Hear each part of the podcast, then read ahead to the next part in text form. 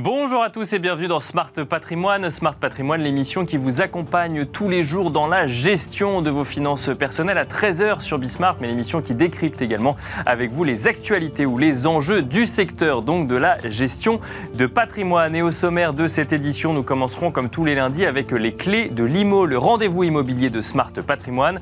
En l'occurrence, nous nous intéresserons à un mécanisme assez particulier quand il s'agit d'acheter ou de vendre un bien. On regardera comment l'acheter ou le vendre aux enchères. Nous en parlerons avec Maxime Larentec, le fondateur de WinUp. Et ensuite, dans Enjeu patrimoine, nous nous pencherons sur la fiducie, un instrument juridique méconnu en France car récente. Elle a été introduite, euh, la notion a été introduite dans le droit français en 2007. La fiducie permet euh, de gérer et d'administrer euh, ses biens, un outil qui peut être tout indiqué dans la gestion de son patrimoine, si l'on sait s'en servir évidemment.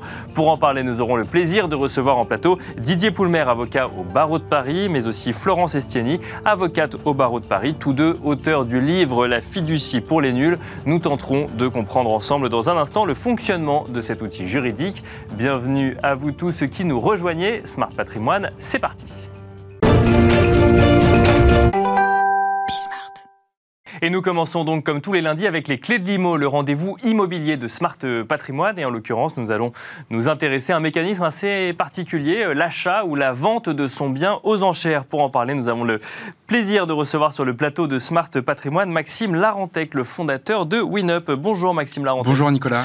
Alors euh, bah, déjà, bienvenue sur le plateau de Smart Patrimoine. Euh, pour commencer, on va un petit peu redéfinir. Donc, quand je dis acheter son bien aux enchères, je, on ne va pas parler des mécanismes existants. Ça existe déjà aujourd'hui d'aller voir un notaire ou un commissaire-priseur pour mettre son bien en vente ou pour acheter un bien qui aurait été mis en vente pour des raisons diverses via euh, des structures de vente aux enchères. Là, on parle de vente aux enchères en ligne pour le coup. C'est euh, la promesse de WinUp. WinUp qui a été fondée en mars 2021.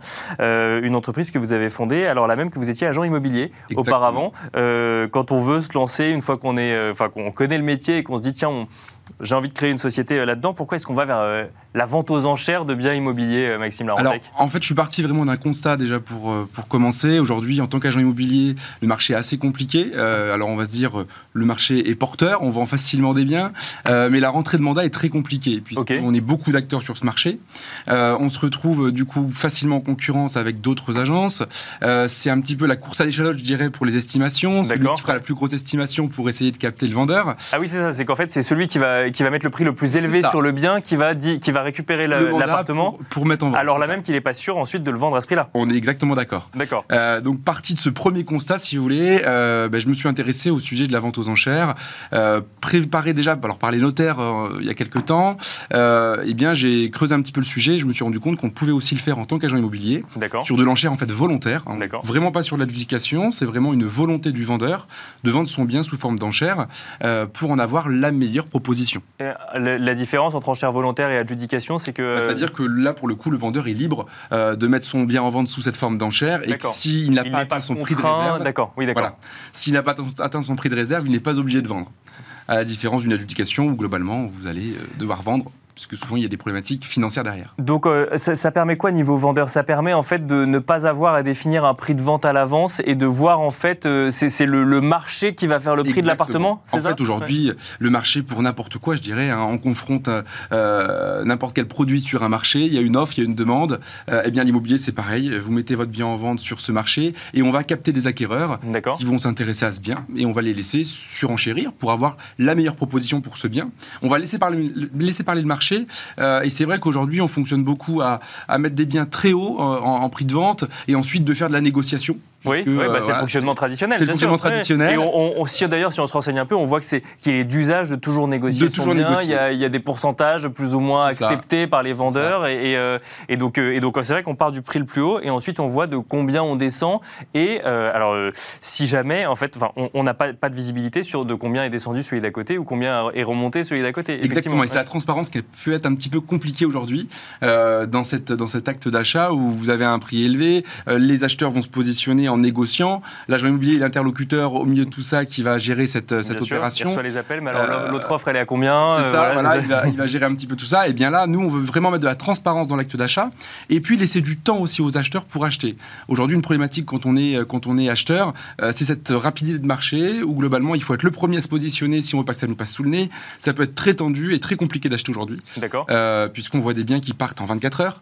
Euh, donc aujourd'hui, la solution de l'enchère, ça va vraiment être de laisser du temps aux acheteurs de venir visiter le bien, euh, de se positionner sur le bien euh, lors de la salle d'enchère, en fait, hein, euh, le, le jour J. Et alors concrètement, effectivement, comment ça se passe? Parce que ça veut dire que donc c'est mis aux enchères, donc il y a une durée en fait d'enchères qui est incompressible. On n'est pas comme dans un mécanisme traditionnel où à partir du moment où on fait une offre au prix, ça, ça peut s'arrêter en, ça, en c'est 24 ça. ou 48 heures. Là, et c'est c'est de combien de temps cette durée-là? Alors la durée moyenne, c'est 15 jours, 3 semaines. D'accord. Pour les visites, après ça va dépendre du secteur. hein. Sur des marchés très tendus, on va plutôt aller sur 15 jours. Euh, sur des biens avec travaux, plutôt 3 semaines pour laisser du temps aux acheteurs. Là, vraiment, l'idée, c'est donc euh, de mettre le bien en vente sous cette forme d'enchère, de laisser du temps aux acheteurs pour qu'ils puissent venir visiter le bien et prendre le temps de réfléchir. D'accord. Euh, ce Ouais. qui va éviter de la rétractation aussi derrière, puisqu'aujourd'hui, on le voit beaucoup, hein, des clients qui achètent un bien en 24 heures, beaucoup se rétractent aussi.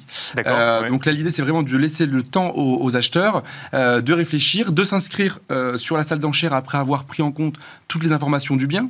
Bien sûr, Diagnostic, ouais. euh, plan. Bien sûr, bien sûr, bien sûr. Oui, il faut avoir bien. toutes les cartes en main, Voilà, bien sûr. les cartes en main pour, offre, ouais. pour se positionner. Euh, et puis donc l'agent immobilier va les inscrire, va leur euh, générer un code d'accès pour se connecter sur notre plateforme. Et ils vont pouvoir du coup enchérir sur le bien. Euh, Et ça veut dire que quand, il- quand on dit enchérir, ça veut dire qu'on on sait quelle est la dernière enchère qui a été faite. Alors c'est ça. En fait, on connaît un prix de départ. hein. On va démarrer avec un prix de départ qui va être un prix attractif, qui va permettre de capter des acquéreurs Qui est forcément euh, en dessous du prix du marché. En dessous du prix Voilà. du marché. Et par rapport au prix de réserve du vendeur, on le connaît, le prix de réserve Non. du vendeur? Non, on Voilà. le connaît pas. Ça c'est la petite surprise que personne ne connaît. ouais. Euh, le prix de réserve, c'est voilà, la garantie du vendeur et ça reste euh, confidentiel avec l'agent immobilier. Euh, les acquéreurs donc viennent se positionner sur la salle d'enchères, vont faire leurs propositions et la vraie- le vrai intérêt, c'est de voir en direct les offres des autres participants. Bien sûr. ouais. Et c'est ça qui met un peu de transparence dans tout cet acte d'achat, euh, c'est de voir qui se positionne à combien.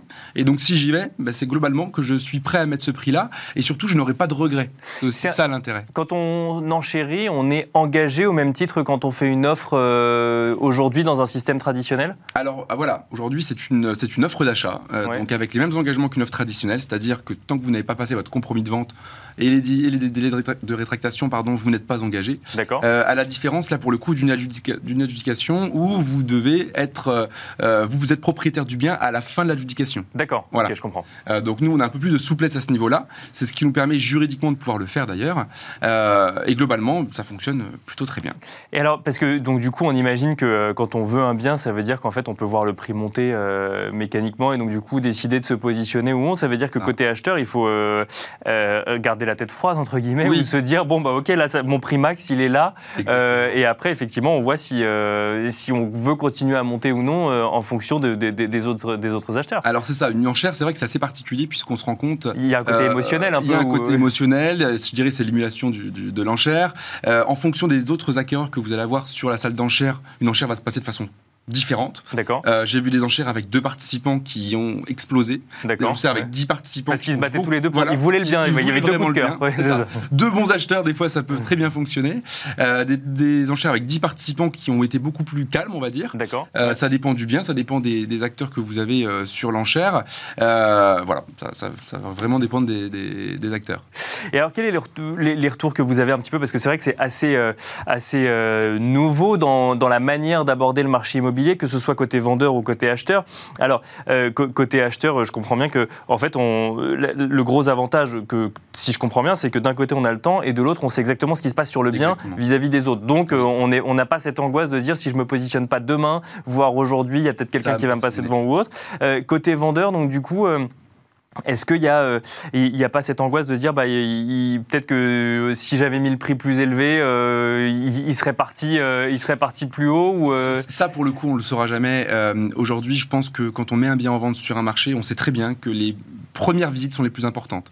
C'est là où vous captez les petits acquéreurs les plus intéressants, ceux qui sont sur le marché depuis un petit bout de temps euh, et qui sont vraiment acheteurs. C'est ça. Oui, qui Euh, sont prêts au moment où vous ça. mettez votre bien en vente. Voilà, on, le voit hein, pour n'importe quelle vente de façon classique.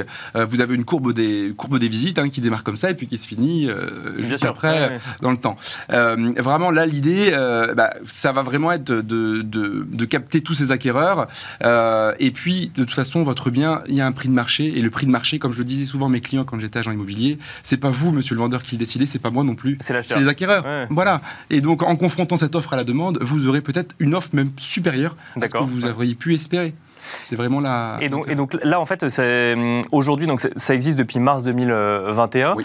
euh, pile au moment où on entend un certain nombre de, de- de- de professionnels de l'immobilier nous dire, bah tiens, bah, on commence à voir cette- ce marché immobilier qui bouge un peu. Par exemple, Paris euh, stagne un petit peu en termes de prix, là où on voit des grandes villes euh, de province, au contraire, exploser en termes, en termes de prix. Est-ce que ça veut dire que une, solution comme celle-là fonctionne surtout dans les marchés tendus, les marchés d'acheteurs finalement, ou euh, enfin les marchés de vendeurs, mais parce Oui. qu'il y a beaucoup d'acheteurs donc. euh, Alors, elle- fonctionnera pour moi dans les deux marchés, je dirais. Euh, Aujourd'hui, on fait de l'enchère progressive, ce qu'on a, ce qu'on a évoqué jusque-là, mais on a aussi un système d'enchère dégressive. Pour ce marché qui se retournera, s'il se retourne un jour, je ne sais pas, euh, on aura le système où vous partez d'un prix haut et ce prix va venir diminuer automatiquement jusqu'à temps qu'un client se dise stop, j'achète, je suis prêt à acheter. D'accord. Ah oui, Voilà. donc là, en fait, ça veut dire qu'on fait, on fait baisser le prix Exactement. tant qu'il n'y a pas d'offre. C'est ça. Et le jour où il y a une offre. Le premier qui se positionne arrête l'enchère. D'accord. Voilà. Donc ce sera ce- cette deuxième solution qui, pour moi, est dans un marché un peu inverse, D'accord. euh, mais on aura cette solution à ce moment-là. Et ça, vous le faites déjà aujourd'hui Non On le euh, propose, on vous le propose, aujourd'hui. Mais bon, Alors- ça, je- vu, vu l'état du marché immobilier actuel, vous ne devez pas beaucoup l'utiliser Pas aujourd'hui. du tout, même, mais, euh, mais on le propose à nos agences.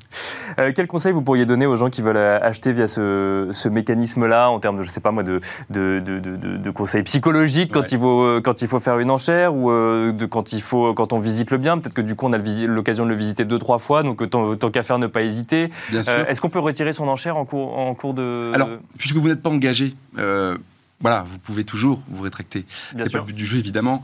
Euh, et euh, vraiment, l'intérêt quand on est acheteur, déjà, c'est de ne pas avoir peur avec ce, ce mot enchère. Bien sûr. Qui peut des fois peut- faire peur parce que enchère, ça peut vouloir dire euh, adjudication, ça peut vouloir dire Bah, problème financier, ça peut voilà. Ça- on fait un parallèle avec engagement. On, se dit, bah voilà, on est engagé sur ce, sur ce. Et là, vraiment, il faut, Ouais. il faut vraiment prendre du recul avec tout ça. C'est une enchère volontaire, vous n'êtes pas engagé à la sortie. Donc prenez du recul. Et puis, quand vous êtes acquéreur, dans tous les cas, vous fixez un budget. Vous voyez ce prix, ce, ce bien qui va euh, augmenter. Euh, pour, gardez votre budget en tête, c'est important. sûr. ouais. Euh, pour pas s'envoler avec, le, avec les enchères. Euh, malgré tout, j'ai envie de dire, le principe d'acheter aux enchères est rassurant pour un acheteur, puisque de savoir qu'on est plusieurs sur ce bien-là, ça peut être voilà, Et rassurant. alors, une dernière question, il nous reste quelques secondes.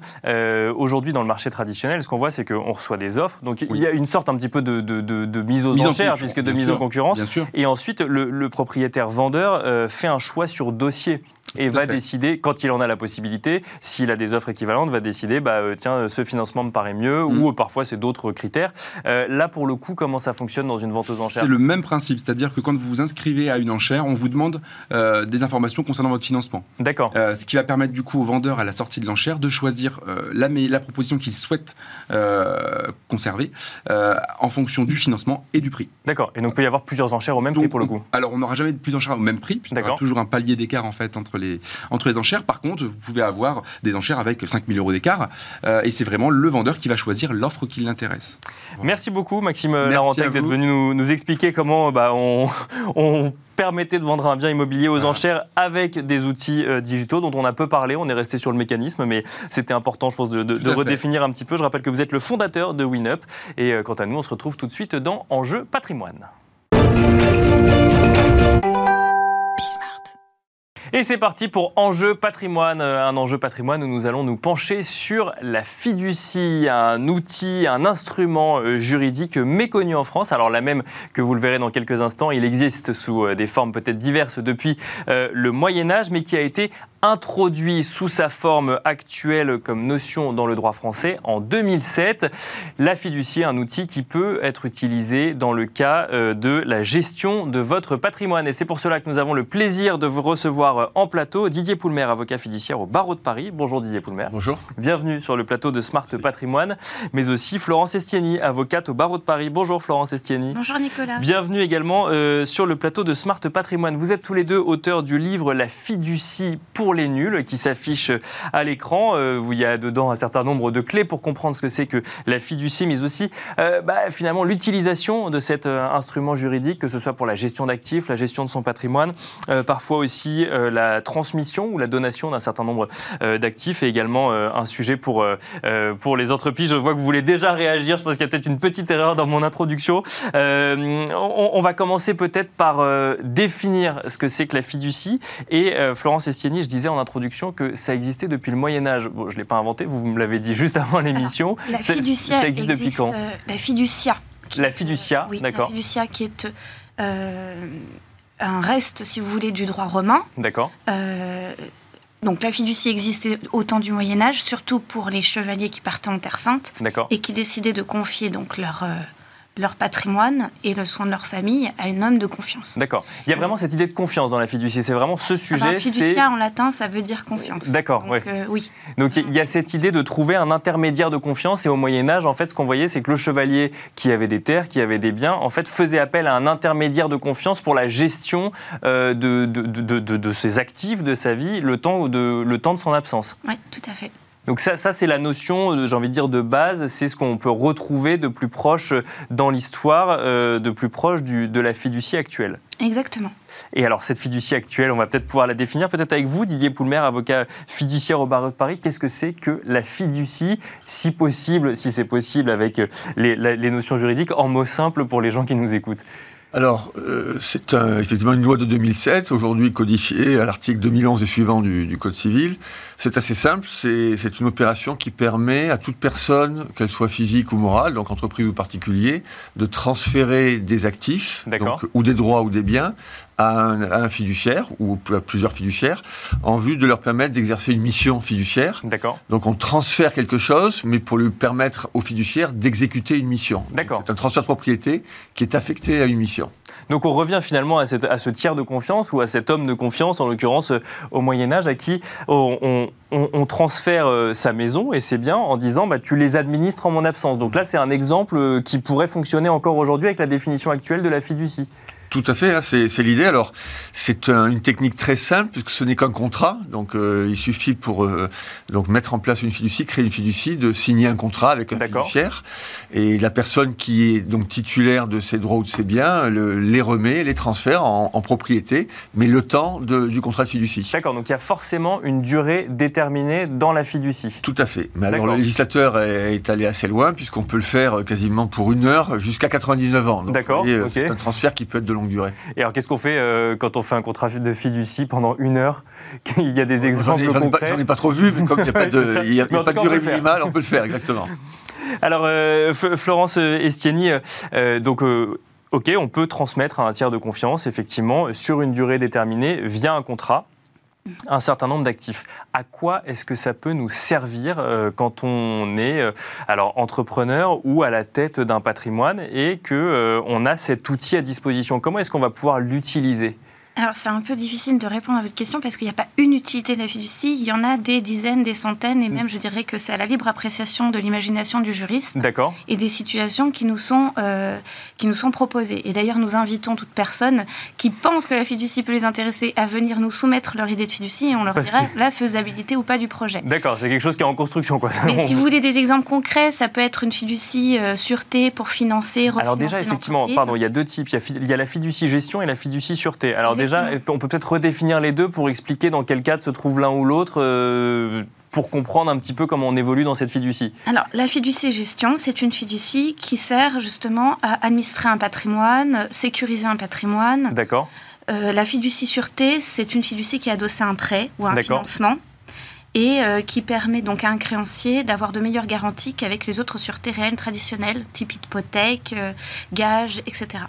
Parce que, le, alors dans le cas de la fiducie sûreté, ça veut dire qu'on va signer un contrat et on, va apporter des garanties via ce contrat, c'est ça? Ou comment est-ce qu'on va avoir des, meilleures, euh, des meilleures garanties que via une hypothèque? Alors vous avez deux types de fiducie sûreté. Vous avez la fiducie avec entiercement et la fiducie sans entiercement. D'accord. Ça veut dire que dans un cas, vous avez le fiduciaire qui est le prêteur et dans un autre cas, vous avez un fiduciaire qui n'est pas le prêteur. Alors le fiduciaire, oui, d'accord. Et dans, dans la fiducie sûreté, vous avez un organisme de crédit ou euh, une personne privée qui va vous financer une opération. Mhm. Pour qu'elle vous finance votre opération, vous allez transmettre un actif. D'accord. Cet actif, il sera géré par le fiduciaire. D'accord. Et si le prêt est remboursé, il n'y a pas de souci. Le constituant récupère son bien à la fin de la fiducie. D'accord. Si en revanche, et c'est là où ça peut être intéressant de faire appel à un fiduciaire, il y a un accident de paiement, enfin un incident de paiement, dans ce cas-là, eh bien, le fiduciaire va décider ou non de voir si les conditions de la réalisation sont euh, présentes, de façon à ce que le bien soit vendu, que le, créancier soit désintéressé, S'il reste un reliquat, ça va au constituant. D'accord. Euh, L'idée, c'est que. Constituant, c'est celui qui a effectué le prêt, c'est celui à qui on a prêté de l'argent Voilà. pour le coup. Oui. Et la fiducie sûreté est intéressante, et surtout post-Covid, parce qu'on sait que euh, beaucoup d'entreprises vont être en besoin de refinancement. D'accord. Et la fiducie sûreté offre les meilleures garanties euh, pour le créancier et à la fois un produit, enfin un outil juridique moins onéreux, par exemple, que l'hypothèque. Alors, je, je- je caricature volontairement pour qu'on soit sûr de comprendre le mécanisme, mais ça veut dire que je, je, vais, je vais mettre, euh, mettons, ma maison en gage pour emprunter de l'argent. Alors, j'utilise le mot gage euh, volontairement. C'est pas le bon. Parce que, parce que justement, vous vous allez peut-être m'expliquer en quoi c'est différent de, de, de, de, de, de, de- de- de ce mécanisme. En fait, je la mets en gage de ma bonne foi vis-à-vis de ma capacité à rembourser un prêt euh, via un contrat de, de fiducie. Et si jamais tout se passe bien, je récupère euh, donc ma maison. Si jamais ça se passe mal, là, c'est à l'appréciation du fiduciaire de décider si on vend effectivement la maison pour rembourser ou si on trouve d'autres mécanismes pour trouver une, une solution. Je veux que vous vouliez réagir, Didier Oui, alors- Le mot gage vous a non, pas non, plu. alors, non, c'est pas le gage, effectivement, c'est un transfert en fiducie, donc c'est- différent du, du gage.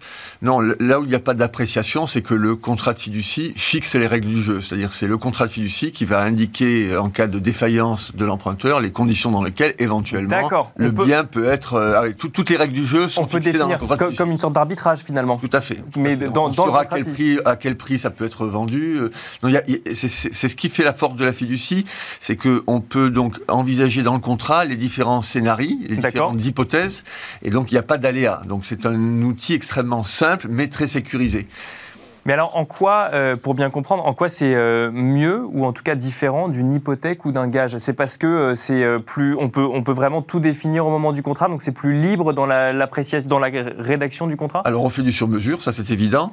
Et alors la grande différence, notamment par rapport à l'hypothèque, c'est que pour, pour mettre en, en jeu une hypothèque, euh, ben, vous allez devoir recourir au juge. Là en fiducie, ça se passe sans la justice. D'accord. C'est parce vraiment que c'est entre les entre les parties, contractualisé. tout à fait. D'accord. Et pour vous donner des exemples concrets, parce qu'il faut pour, pour, Bien pour sûr, renseigner les téléspectateurs dire comment ça marche, une entreprise qui aujourd'hui a besoin de liquidité et qui trouve par exemple quelques difficultés à aller euh, euh, sur le marché financier ou autre, peut tout à fait, si elle est propriétaire de son siège social, transférer son siège en fiducie et obtenir un financement en contrepartie du transfert en fiducie de son siège social. Donc des, des- des murs, du bâti, c'est ça? Du bâti, elle peut Ouais. le faire aussi avec, on peut le faire avec un fonds de commerce, on peut le faire avec des stocks, on peut le faire avec des machines-outils.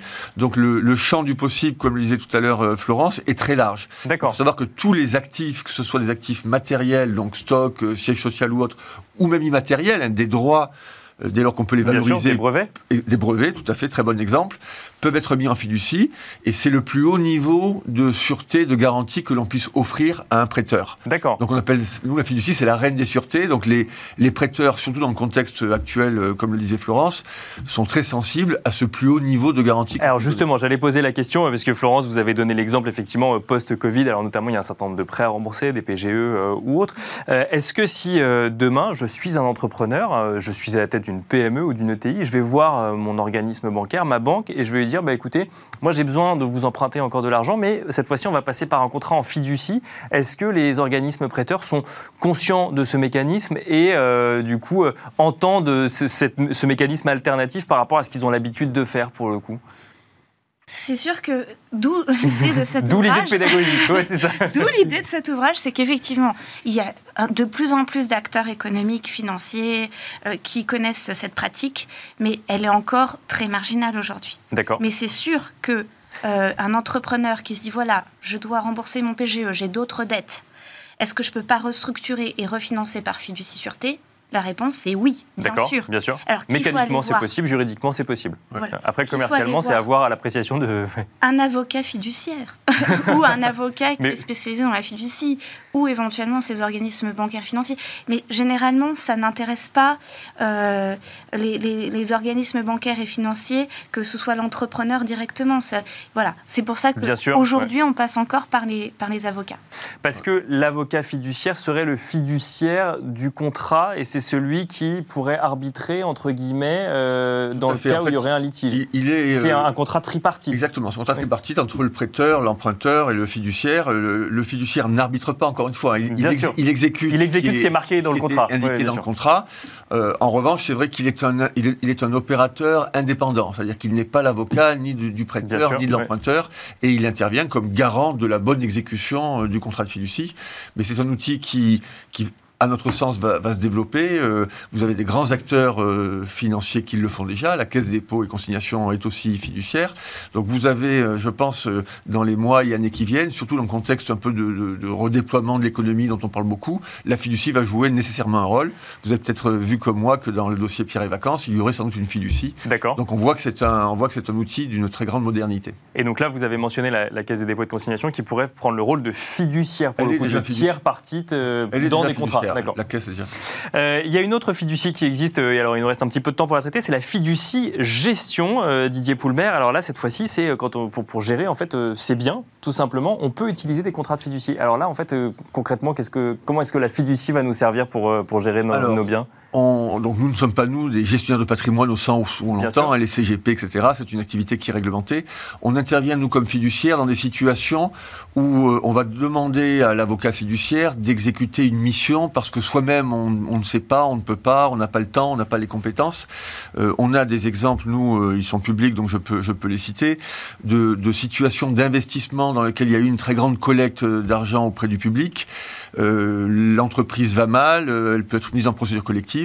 On a été amené, nous, en tant que fiduciaire, à intervenir, donc à regrouper les actifs qui ont été transférés en fiducie pour permettre à leur, euh, aux actionnaires d'exercer notamment leur droit de vote. D'accord. Donc vous avez euh, de- deux grands dossiers de la place euh, qui sont connus. Le dossier Maranatha, qui était le groupe hôtelier qui a été au final en procédure collective, Bien où sûr, on a ouais. regroupé en fiducie les, les actionnaires.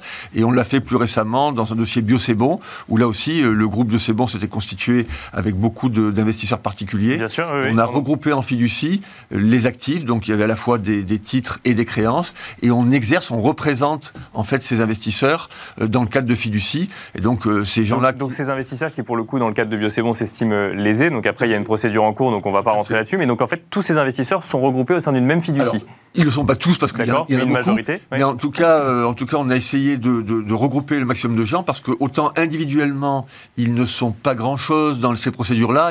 On ne peut pas vraiment Bien les sûr, recevoir, etc. On a pu nous, en tant que fiduciaire, être désignés comme contrôleurs de la procédure. Et puis comme il n'y a pas de class action euh, en France, Alors, il y en a, elles sont, elles sont assez compliquées, mais voilà, voilà une, une- une illustration simple de la manière dont ça peut être utile. C'est quand on ne, s- on ne peut pas agir, ben, le fiduciaire peut agir pour vous. Et alors pour finir, euh, il reste quelques secondes, euh, Florence Estienne, la fiducie est souvent comparée à un trust. Est-ce que, hein, donc trust c'est dans le, dans, le, dans le droit anglo-saxon, est-ce que c'est la même chose? Je dirais que la France euh, utilise souvent les, les instruments euh, juridiques qui proviennent d'ailleurs de Bien façon euh, particulière. C'est-à-dire qu'en fait, À la française. À la française. C'est un fiducie à la française. Mais on pourrait dire la même chose du, du trust land québécois qui sert à protéger, par exemple, les forêts, euh, les grands espaces euh, verts, etc. Donc, je, je dirais que euh, il y a des utilités qui peuvent être qu'on peut aller chercher comme comme exemple dans d'autres dans d'autres pays. Mais la fiducie Aujourd'hui, qui se développe le plus, c'est la fiducie sûreté, un peu à l'exemple de ce qui se passe en Allemagne et en Suisse, parce que c'est vraiment le transfert de propriété qui est recherché. Voilà. Merci beaucoup Didier Poulmer, avocat fiduciaire au barreau de Paris. Merci Florence Estieni, avocate au barreau de Paris. Donc tous deux auteurs euh, de la fiducie pour les nuls où vous retrouverez beaucoup plus d'informations dans cette émission sur euh, bah, le mécanisme de la fiducie. Et euh, vous pouvez trouver également des informations sur la chaîne YouTube de Florence Estieni. Vous avez une chaîne YouTube sur, sur le sujet où vous détaillez en vidéo également tous ces mécanismes de fiducie. Quant à nous, on se retrouve demain à 13h euh, pour un nouveau numéro de Smart Patrimoine sur Bismart.